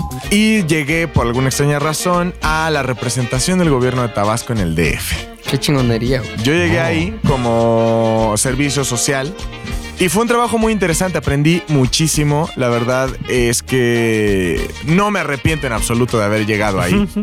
Ok. Eh, y aparte fue muy cagado porque cuando yo llegué, como al mes, eh, apenas acababan de ins- de instaurar esta dependencia, acababa de ser el cambio de gobierno. No había nada más que mi jefe y otros dos jefecillos, ¿no? Y varias gente ahí, pero todavía no había como áreas bien establecidas. Y de pronto mi jefe se enferma y le da H1N1 y se va un mes. Y yo acababa de entrar y entonces no había como que quien cubriera. Y, y ellos fue como, oye tú, el de servicio, ¿sabes hacer esto? Y yo, pues puedo hacerlo. Oye, este, tú puedes, ¿le sabes eso de los boletines de prensa? Sí, puedo hacerlo. Oye, pues, entonces empecé no a cubrir, por supuesto, no puedes cubrir para nada el- siendo servicio social el trabajo de un director, pero dentro de lo que pude, no dejé que el barco se hundiera y con mi cubetita iba sacando el agua cada, que podía, Ajá. ¿no? Eh, y al final, cuando él llegó, afortunadamente vivió para contarlo, me dijo, ¿sabes qué, flaco? Vas a ser eh, mi Robin. Y, y de ahí me agarró, me empezó a... Encuérate. Usa pasó. este trajecito. Usa Sí este- ponte esos chorcitos. y de ahí el jalón me empezó a enseñar eh, muchísimas cosas sobre las que, sobre la política, sobre el gobierno, sobre los manejos, relaciones públicas, bla, bla, bla, bla, bla. Fue mi primer trabajo. La verdad es que era muy divertido estar como en este ambiente de. ¿Por qué? ¿Por qué era tan divertido? A mí me gustaba mucho esta parte de las negociaciones, de el House of Cards, obviamente con su respectiva versión mexicana. House of Cards. Sí. Tabasco. Tabasco, Tabasco en el DF. así. Juego de cartas. Jue- Juega Garda, porque Garda- juega Garda. Blim. Totalmente, güey. No, YouTube, güey. Bueno, exacto. Eh, me gustaba mucho esa parte de la vida. Y ya después fue cuando X o Y situaciones dejé el trabajo después de cuatro años ahí, muy buenos cuatro años. Y si no hubiera aprendido todas esas cosas y no hubiera eh, pertenecido como a un ambiente, pues que al final es rudo y todas esas cosas, cuando hubiera llegado a Zares del Universo no hubiera aguantado ni una maldita semana. Ay, ¿por qué? Ay, es, ¿Por qué creen que hemos corrido a tanta gente? Bueno, no corrido, me refiero a ¿por qué crees que se van todos? somos, somos un grupo duro. Y al final también muchas cosas de las que aprendes ahí las vas aplicando a lo largo de tu vida. El primer trabajo es muy importante porque es como el molde de donde vas a sacar todo lo que vas a hacer a continuación. Sí. Aprendes disciplina, aprendes a trabajar, aprendes desde lo más básico como una tabla de entregas de trabajo hasta cosas ya más complicadas como relacionarte con la gente, ¿no? Entonces, ese fue mi primer trabajo, empecé como servicio social, ya después fui creciendo un poco dentro del organismo, pero al final eso me dejó acá en Sares del Universo y la verdad es que háganlo amigos, trabajen. Antes es eh, un consejo sobre el primer trabajo y no hablando del McDonald's y todo eso, precisamente sobre el trabajo que te encamina. sí, sí. Si están estudiando la carrera, trabajen. No por necesidad, no por neta. Se ve muy chida la fiesta de la universidad, pero trabajen antes de graduarse. Sí. Porque no hay nada más chingón que salir de la carrera y decir, ya tengo chamba y sobre todo ya tengo experiencia y ya voy armando como cosas chidas. A menos que su familia tenga mucho dinero, ahí sí paren más. No Ah, sí. trabajen. Ah, bueno, ahí sí. Sí, no, sí, sí. sí. ¿O a qué? Si te pedís slim, pues no hay pedo. Pues mi primera chamba relacionada al medio fue de becario, como todo el mundo empezó de becario. Los. Bequis. Empecé de becario en una agencia llamada Conca, ahí en satélite. Saludos. Ah, ok. Conca. Ah, o sea, así se llama. Yo pensé que era K, como no, es, es que se escribe con K y con no la lo K, puedo decir. Se escribe con la K y es con K. Ah, Las dos veces K. Y es un conejito. coca, qué Son creativo. poca madre, son muy chidos. Yo cuando entré ahí, entré de becario, eh, me di cuenta de la seriedad del, del asunto en el diseño. Una vez creé desde afuera nada más como, ah, es ilustrar, es dar un... o sea, no sabía los órdenes de las agencias, ¿no? Que hay un copy, que hay un arquitecto, le llaman a un... alguien que lleva una cuenta, ¿no? Ajá. Y las cosas que iban así, me fui empapando de esas cosas. Me encantó estar en, en- en juntas creativas, como pelotear. Entonces me di cuenta que sí era el ambiente que quería y justo lo que decía ese hombre, creo que es muy importante que antes de que acabes tu escuela chambes. O sea, no hay nada mejor que cuando acabes digas, ya tengo los dos años de experiencia mínimo que piden en todos lados. A menos que seas millonario. Bueno, a menos que seas millonario, pero además te ayuda a foguearte y si en verdad eres bueno, más en, este, en esta industria, o sea, porque yo sé que muchos de los que escuchan esto quieren hacer comunicación, radio, lo que quieras, neta es, busca plataformas que ayuden a mostrar lo que tú haces. O sea, intenta involucrarte en más cosas que demuestren tu talento y si puedes trabajar desde antes y crees que la universidad te queda chica, pues demuéstralo y no te quedes ahí. Hay muchos genios de universidad que nunca hacen nada en la vida. Boom. Tienen que Toma trabajar. eso. Sí, que como un güey que se llamaba Alejandro, que era un idiota de mi universidad. Pero tenía muy buenas calificaciones. Es un idiota, Alejandro. Pero puro 10, ¿eh? Donde Puro estés, 10. Alejandro. Puro 10, eres un fracasado, Dios. ¿Tú, ¿Yo? Garo? Bueno, mira, yo de primer trabajo, em, mira, podía decir los trabajos serios, podía ser el INAPAM, el Instituto de ¿Neta? Adultos Mayores. Ahí, ahí entré a trabajar en comunicación social. ¿Les narrabas Eh, goles? No, no, no, larga historia. Ahí cuidaba a los Gol, adultos. gol, gol, ya se murió. Gol, gol, ya se Gol, murió. gol, gol, llévenselo. Organi- Exactamente. Organizaba los eventos, todo este tipo de cosas, la fotografía y eso. Y después entré a Televisa, eso. Muchos trabajos, pero del que yo quería hablar ahorita es de uno que tuve antes, un poco antes, cuando tenía 13 años. eh, yo trabajé en una isla, en un centro comercial en Perisur, de estas islas este, que ya saben que están en medio de la tienda. Digo, de, están las tiendas departamentales al lado y en medio hay islas donde venden sus fundas de celulares y eso. Yo a los 13 años, mi hermana traía mercancía de Rusia. Entonces me puso una isla ahí en Perisur, enfrente de Hugo Boss y de Bershka, eh, en donde yo vendía, ya sabes, ámbar, de estas matrioshkas que se abrían, cajitas para guardar, joyería y eso. Y fue el- mi primer trabajo en sí, de que yo te- llega- llegaba a las 11 de la mañana a los 13 años y estaba solo. Tenía que abrir esta cosa y ponía los sombreritos, ya saben, en mis vacaciones. Sí. Eh, y ese trabajo me ayudó mucho porque el primer día estaba medio espantado, yo no sabía qué hacer. Digo, mi hermana dijo, güey, están los precios pegados abajo a todo, nada más tienes que verlo y decirles y cobrar, ¿no? Era fácil, pero yo me sentía un poco intimidado y eso. Qué violenta tu hermana. no, Maldita no, sea, están no. todos los precios, idiota. Ok, sí, estoy exagerando, mi hermana. La es un llave del ángel. grillete está abajo. No, es un ángel. Este, entonces llegaban las señoras y decían, hola, y yo todo nervioso, hola, ¿cómo están? Eh, ah, no, 500 pesos cuesta y así. Y poco a poco me fui dando cuenta de que tenía que pues, soltarme más, ser más buena onda, atraer a las personas. Y ahí estuve como seis meses y poco a poco iba mejorando mi actitud con las personas, ¿no? Ya sabes, de que, ah, cuesta así, pero ¿qué? Te lo dejo más barato y no sé qué. Empecé así como a meterme en los negocios de alguna forma a esa edad y eh, a interactuar con las personas. Luego me acuerdo que, pues, muchos amigos, yo estudiaba ahí como a dos cuadras en la secundaria y muchos amigos venían. Entonces me empezó a gustar mucho este trabajo. Ya iba con un buen de ganas. Em, también cuando me quedaba solo, me acuerdo que veía a las personas pasando ahí en Perisur, a las familias, y me iba imaginando historias y eso. Y tal vez por eso poco a poco acabé haciendo guiones y eso, por, por ese trabajo que me hizo como ya empezar a valerme por mí mismo, estar en situaciones solo y salir adelante. Y vendí tanto, me acuerdo que una vez en diciembre vendí como 300 mil pesos de una pinche isla en Perisur, ¿pueden creerlo? Unas cajitas de donde guardaban eh, joyería. Las señoras me compraron un buen y unos gorros rusos. Eso llegó mi hermana y dije, vendí 200 mil varos. ¡Pum! Sí, fue una locura y ese fue en sí mi primer trabajo donde ya vi que ganar dinero, interactuar y todo esto. Y ese fue. Oye, ¿por qué se vendían tan bien las cajitas rusas, güey? No lo sé, Era tu forma de vender. Pero no era, tu no forma era de- exacto, no era tu forma de vender. No, no, Decir, no, "Ah, no. Vamos a la isla del chavillo. Y te digo algo, eran tan chiquitas, o sea, vendíamos unos gorros rusos poca madres y estaban ¿En cuánto como en- estaban cada una? 200 mil. No, no, no. No, justo eso iba a decir. Los gorros estaban como en 800 pesos, 700 pesos, pero había unas cajitas que eran pintadas a mano, que tenían como unas montañitas, donde cabían, neta, tres anillos. Y llegaban las señoras, ¿cuánto cuesta? Yo decía, 70 mil. Mm, me lo llevo. Así sin pensarlo. Y se llevaron un chingo. Pero pues sí eran, eh, pues, obras de arte muy chingonas, la Claro. verdad. Teníamos unos matrioshkas que eran todos los presidentes rusos. Ajá. Este, de más chiquito hasta arriba, así, y costaba como 8 mil pesos. Y llegaban y se acababan, se acababan, se acababan. Y eran unos pedazos de madera, ya sabes. Sí, claro, claro. Entonces se vendía muy bien. Y otra rápida anécdota es que enfrente salió la del Bershka cuando vendí este, 200 mil pesos. Le dije, güey, vendí 200 mil pesos. Bueno, era una chava. Y me dijo, nosotros vendimos un millón. ¡Pum! En un día, en diciembre, Bershka Perisur vendió un millón.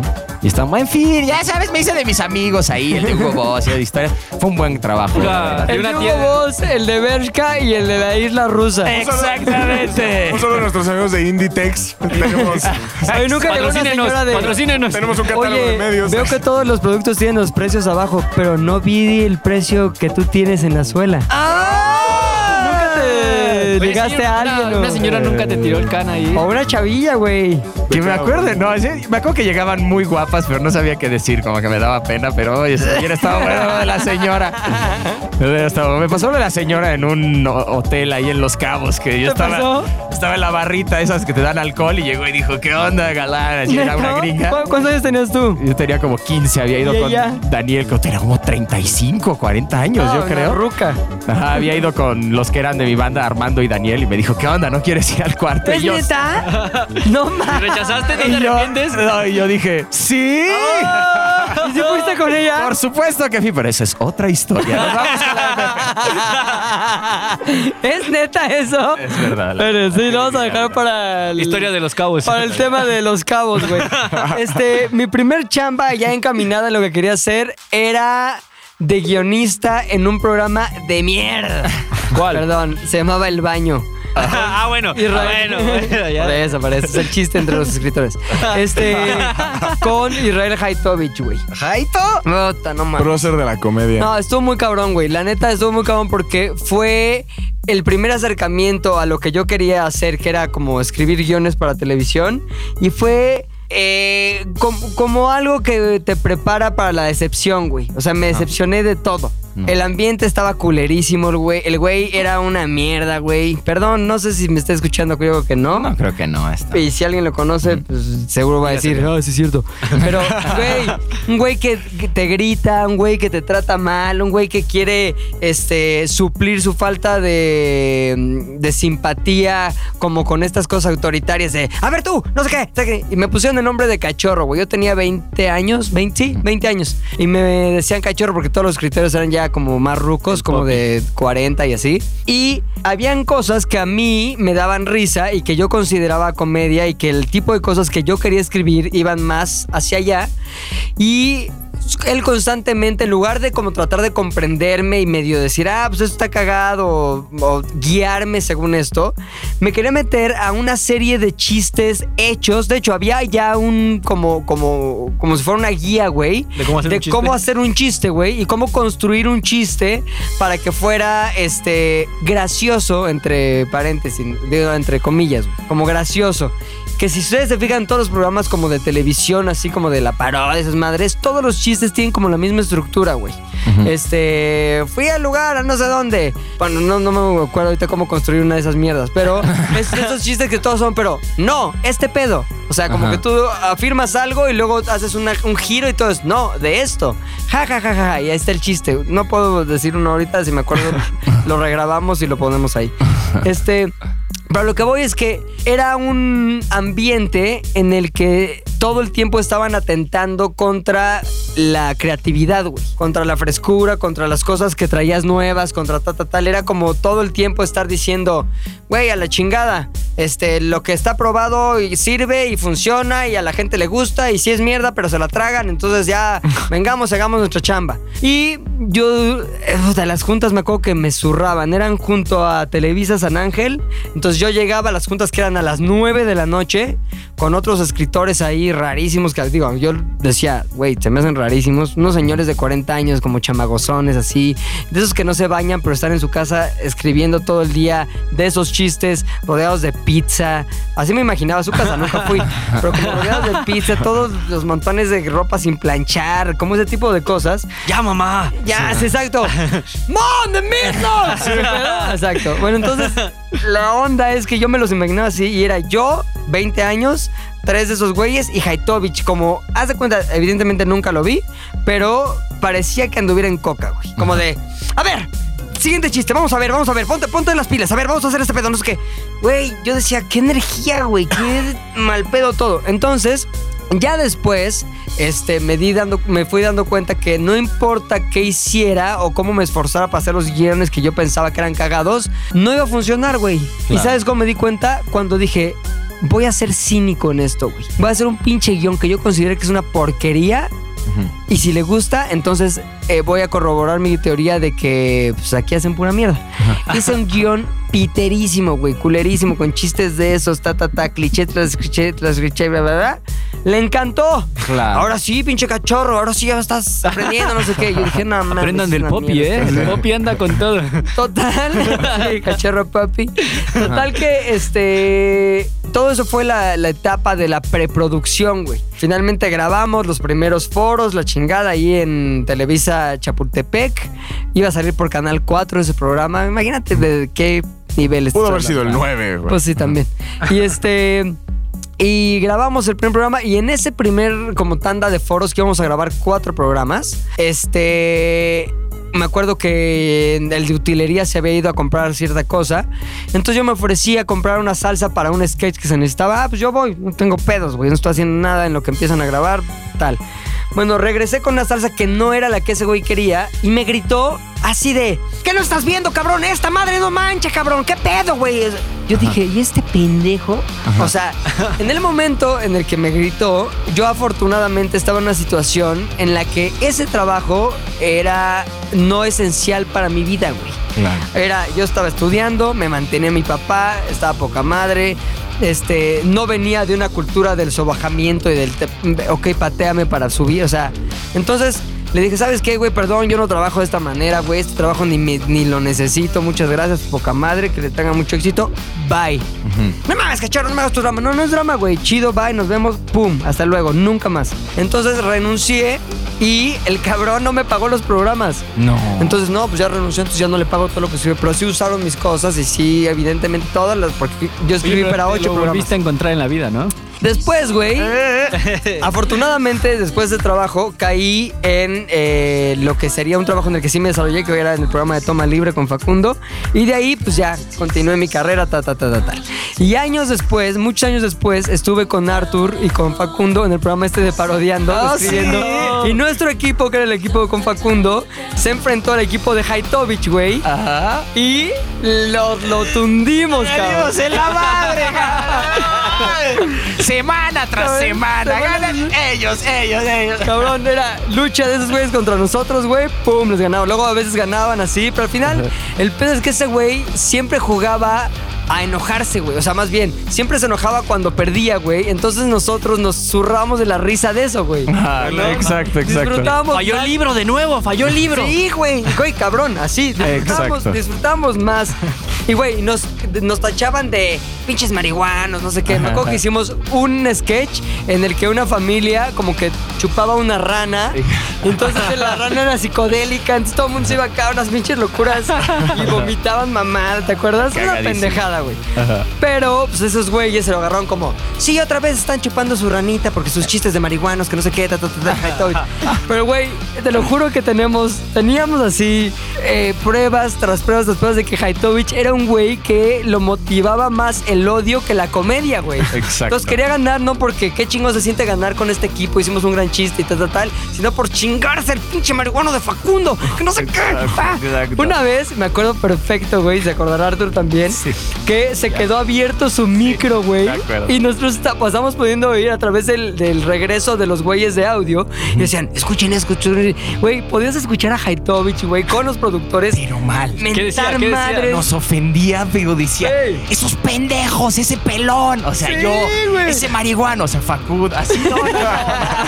Mal, mal, Sí, y todos güey. escuchando. así Yo creo que él es ¿Y un sabes? original viejo lesbiano. güey. Ah, muy cabrón. ¿Y sabes qué es esto. Para mí un momento como de la lucha representada como del bien y el mal, donde gana el bien, pero el bien representado en la comedia, en la buena hondez, y el mal representado en la envidia y ese pedo.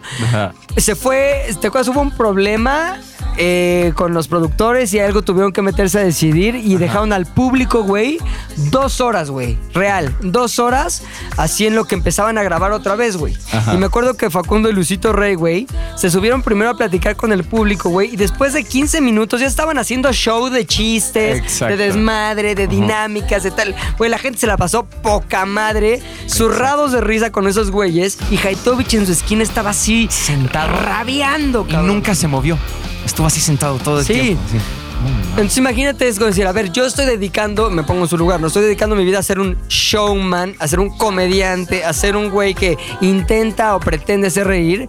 Y güey, tengo la oportunidad, tengo un público, tengo una audiencia cautiva, tengo dos horas libres para estar y no puedo, güey, con todos estos güeyes que son marihuanos, estos güeyes que son la peor de la peor, ¿me explico? Sí, que hasta son dos güeyes que estoy seguro que si te levantas a intentar a hacer comedia con ellos te incluyen, ¿no? No creo Claro, que lo hubieran güey, abierto. claro, güey. Y sabes algo muy cagado que me acuerdo que en la fiesta de clausura, cuando ya estábamos despidiendo, parodiando, nos llevaron ahí a un antro bien mamón ahí por el Pedregal y estábamos sentados en la mesa con el trofeo.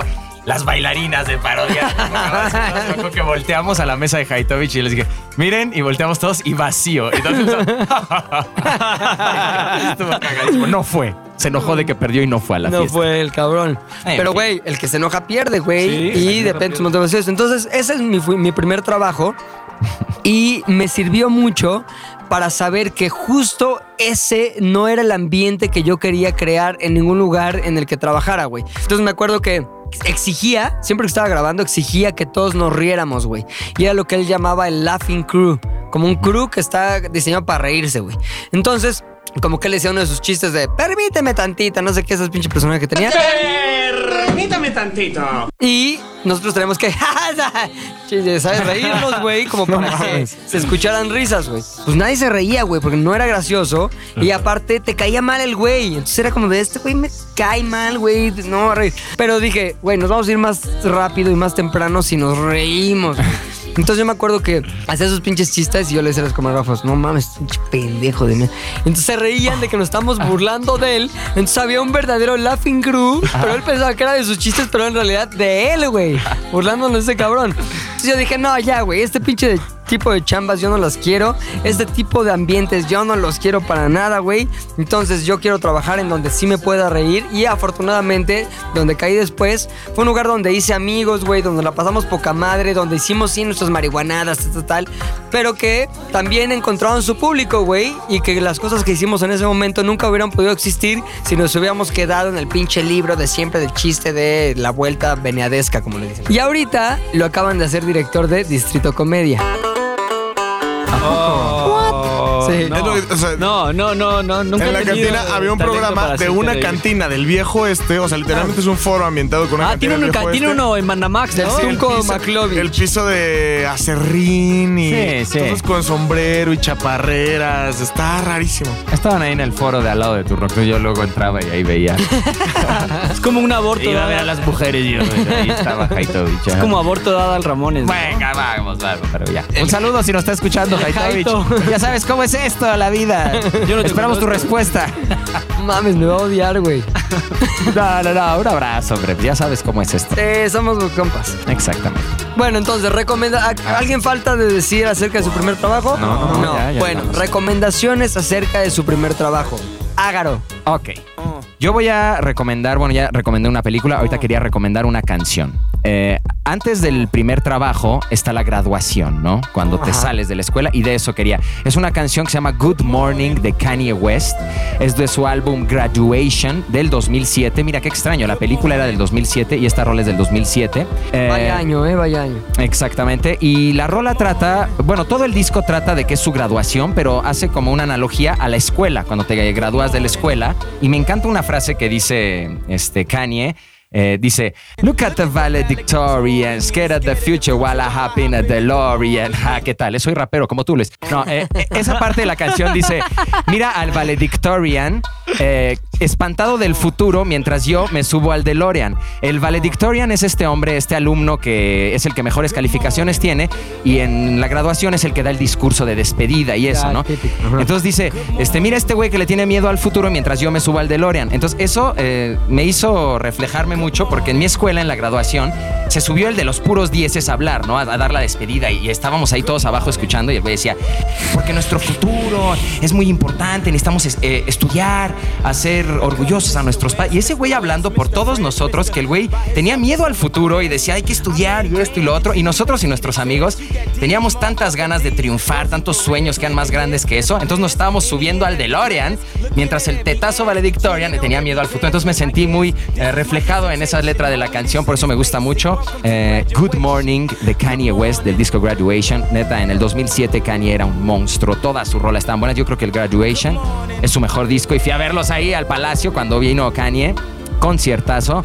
Eh, les recomiendo esta canción, escúchenlo, les va a encantar. Y después que ya como que se volvió loco, ¿no? Sigue siendo excelente. Ahorita ¿no? es bueno, pero ya sus opiniones y eso y sus rolas, o sea, como que ya no es como antes, en mi opinión. da hueva. Yo decía Pete Davidson, o sea, es, es un genio, pero es un genio musical. Al final, Tiene un doctorado en arte. lo que quieres, lo que quieres saber de Kanye es su música. Quieres escuchar lo que hace. Exacto. Y rolas chingonas que, que ponías una y otra vez. No, y, y Kanye es ejemplo de lo que dicen de no arrepentirse porque él empezó como productor. O sea, él ap- aprendió a producir música y luego dice que se hizo un pro- como productor rapero, que nadie lo, el- de la industria del rap respeta a ellos porque dicen que no son muy buenos, pero les ganó en su juego. O sea, Eso. él sin ser rapero nato resultó ser mejor que ellos. Pues para todos los que están saliendo de la prepa o van a acabar la universidad, les recomiendo Good Morning de Kanye West para ver este pedo de la graduación. Pum, pum, pum. Pam, pam. Oso. Mi recomendación es muy simple. El diablo viste a la moda. Habla sobre tu primer trabajo, bueno, sobre un trabajo ya acercado. al- Es correcto, pero es esto, es encontrarte con un jefe que hay veces que puede parecer duro, que puede parecer hasta cruel, pero al final todas esas anécdotas, todas, toda esa experiencia te va haciendo a alguien más chingón y te va dotando de capacidades que ni siquiera te estás dando cuenta que, que adquieres. Entonces cuando tú tienes una situación en la que el jefe, el superior, el ambiente de trabajo tal vez es muy duro y te exigen y te exigen y te exigen y en plan de burla te regresan todo y esperas a que rea- rehaces para poder hacer bien tu trabajo y aún así no, no haces las cosas chido, llega un momento en el que te adaptas y llega un momento en el que vas a hacer las cosas bien conforme al equipo de trabajo. Y cuando eso pasa, estás listo para irte. Cuando eso sucede, aprendiste ya lo necesario y puedes seguir tu camino y tomando tus propias decisiones y siguiendo ser feliz. Eh, vean El Diablo Vista a la Moda porque creo que trata muy bien ese tema. O sea, al final, esta... ¿Cómo se llama en el... Bueno, Anne Hathaway. Ujú. No me sé su nombre en el. No, me sé el nombre del personaje, pero es lo que vive ella. O sea, tiene a la. Su jefa es la mejor del mundo en lo que hace, pero trabajar con ella es un infierno. Y al final, cuando toda la jornada acaba, ella se da cuenta que es totalmente capaz de sacar cualquier barco a flote. Espero que eso les pase en la vida, muchachos, con su primer trabajo. Y el novio era el de Entourage, ¿no? Sí, el, sí. Y Meryl Streep, Meryl Streep. tremenda, ¿no? Y esta Emily Blunt. Oh, Y yes. sale la esposa Está de rara Tom Emily Brady. Blunt. Como Es- que siento que siempre tiene fiebre. Emily Blunt. Como que tiene gripa siempre. No sé. Pero como que siempre es cool, ¿no? E- ella y su esposo son cool. ¿Quieres estar con ellos? Eh, No lo sé, güey. ¿Soy solo yo? Creo que sí. Creo que sí, Artur. ¿Quieres estar con ellos? Sí, solo. Aoki. Ah, mi recomendación es Goodfellas.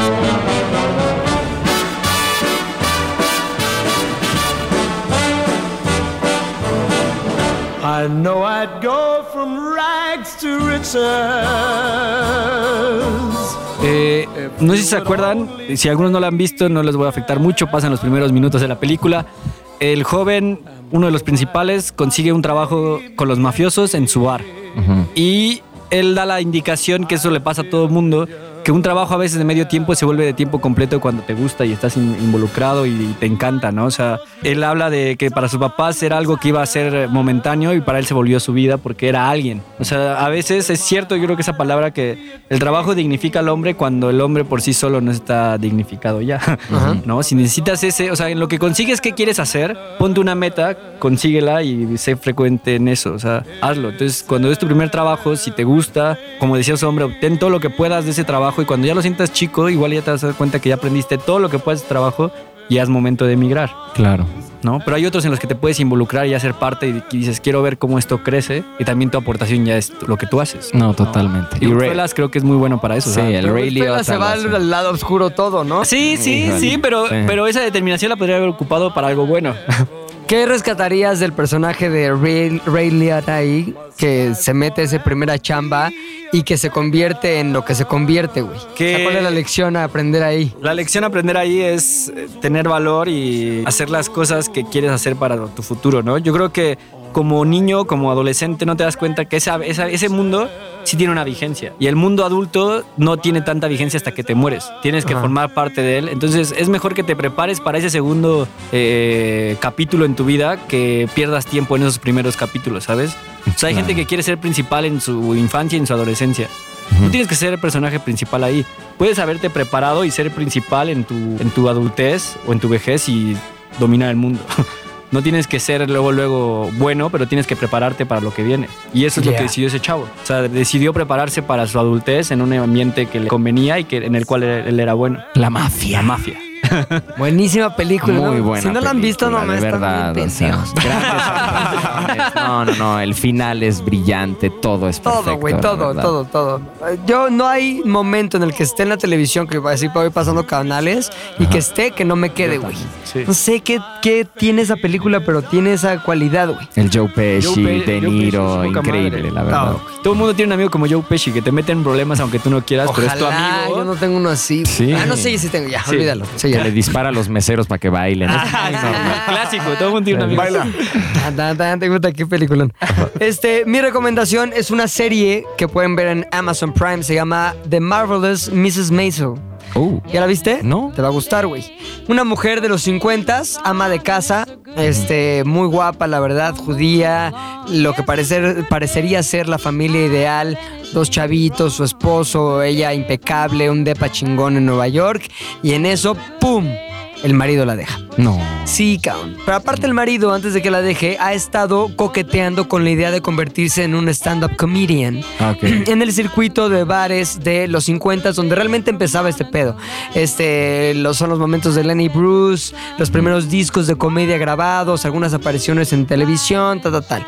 Entonces este marido está un poco frustrado porque su sueño no es trabajar de lo que trabaja, que finalmente es eh, algo que tiene que ver con comercio, porque sus papás judíos así lo metieron, sino que quiere ser comediante, güey, pero le falta un elemento nada más. Ajá. Eh, como Haitovich, el talento. Sin embargo, la esposa, la Mrs. Maisel, representada por Rachel Brosnan, muy guapa chava, la verdad, este, ella sí lo tiene, güey. Oh. Sin embargo, pues ella como, como buena mujer de los años 50 tiene que estar detrás del marido y nunca se ha pensado, o sea, nunca se ha, pasado o se ha puesto en la mente el hecho de ella subirse, güey, a hacer stand-up o ser comediante en ningún en un momento. Sin embargo, tiene esta como capacidad natural de entretener y de ser cómica y de bla, bla, bla. Entonces el güey la deja y ella tiene como un breakdown así y pues, como parte del breakdown llega peda al mismo bar en donde se ha estado presentando el- como en el Open. ¿Cómo se llama? El Open, Open Mic, mic, ¿no? el, el- el marido. Y como peda ahí hace como una improvisación y todo el mundo se zurra de la risa. Y es ahí donde dice. "Ah, podría hacer algo con esto, güey. Entonces se empieza a preparar para ser una. Tal vez la primera mujer stand-up comedian de su época. Está un poco basada en. ¿Cómo se llama esta vieja de. Sofía? Niño de Rivera. Ah, la de- Vamos, de Haitovich te vas a ver. Ah, es cierto, no, no es cierto. Saludos. La de eh. Fashion Police, ¿cómo se llama? Esta, um, Ah, está. John Rivers. Joan Rivers. Está- dicen que está un poco basada en Joan Rivers y que pues, finalmente nos habla de cómo la sociedad de los 50 era el lugar menos probable para que surgiera un talento así y se convirtiera en una, una comediante tan relevante. Pero es muy chingón ver cómo eh, esos talentos que estaban guardados abajo de capas y capas y capas de deberes sociales surgen en el momento ideal cuando la misma sociedad así lo exige a través de las vivencias que esta mujer tiene. Véanla, ganó un chingo de Emmys hace poquito, hace como dos meses. Mejor este, serie de comedia. La protagonista ganó mejor eh, actriz de comedia, bla, bla, bla. Eh, me gusta mucho porque todo el tono es como muy teatral. Y todo el tono es como muy en serio, como contenidos de los 50. Los guiones están escritos muy bien, están muy bien armados. Son como, como, tienen un, un gran ritmo y son neta como un juego de tenis verbal, güey. Está muy chingón. Marvel's Mrs. Maisel, véanla, Amazon Prime, o si no, la piratería siempre ayuda. Siempre ayuda. La voy a buscar. Esa sí me interesa. Busquen un torrent o algo así. Eso. Pirate Bay. Gasten en lo que les gusta también. Y, y también me gustaría recomendarles un video que salió el viernes pasado aquí en ZDUMX, que se trata de una fiesta tremenda que se armó Freddie Mercury. Uy, ¿Qué elementos necesitas para una buena fiesta? Imagínate, 1978. Ok. Hollywood. Ajá. No voy a volver a decir para que se oiga mejor. Halloween. Ah, Este. Pensé que era otro lugar. pensé que era Hollywood, Yo, dije, yo pensé Hollywood. que habías juntado Halloween en Hollywood. Halloween. Noche de Halloween de 1978. eh, Queen acababa de dar un concierto en Nueva Orleans. Estaban en Nueva Orleans. Y también estaban celebrando el lanzamiento de su nuevo disco Jazz. ¿Qué canción está en el disco Jazz de Queen? Don't Stop Me Now. Entonces, imagínate la vibra del Don't Stop Me Now. Acabamos de hacer un pinche concierto poca madre. Va a salir este disco. 1978, Halloween. No hay sida, pero si hay ganas. ¡Pum! Y se convirtió esto en una noche memorable, en una fiesta que fue conocida, en una fiesta que fue conocida como Sodoma. Sodoma. ¿Qué hay en esta fiesta o qué hubo en esta fiesta, güey? Enanos con charolas con cocaína en la cabeza, güey. Oh. Quiero estar ahí. Mujeres que fumaban por la vagina. Quiero estar ahí. Quiero estar. Por dos. Eh, la chimol, güey, vestida Estaba de calabaza. Chimol. O sea, Por tres. Quiero estar ahí. Yo vi que había personas que daban masajes y personas que daban DJs. Exactamente. Los BGs estaban ahí. Los había Los. BJs estaban ahí, güey. Y había lipstick. Había de todo, güey. Dicen que fue una fiesta que era el más eh, cercano referente, pues obviamente lo que sucedió en Sodoma y Gomorra en épocas Claro, bíblicas, cabrón. claro. Entonces hicimos un video, dijimos, esta es una cosa que tenemos que contar en ZDU.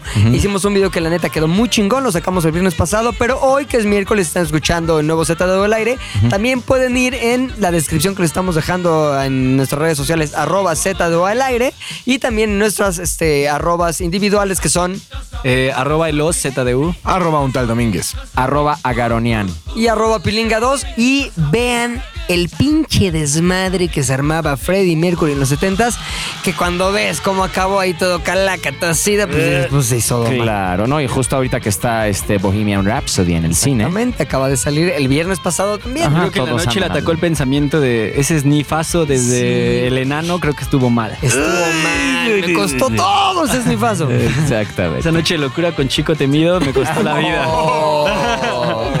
Creo que pues ya, güey, dos ¿Ya? temas, los agotamos, un poco de información, un poco de anécdotas, un poco de recomendaciones. Es momento de decir adiós a este episodio de Z de O al aire. Exacto. No sin antes agradecer a nuestro invitado de esta tarde, eh, a. ¿Y saben qué? No me arrepiento de haber bajado hoy. La pasé muy bien, este. Pues yo creo que ya no necesitan regresar los que no estaban. Yo que no, Yo ya no pedo, no, No nos bien, extrañamos y creo que la audiencia tampoco los extrañó. Creo que la mejor manera de despedirnos es con un camellonismo, bro.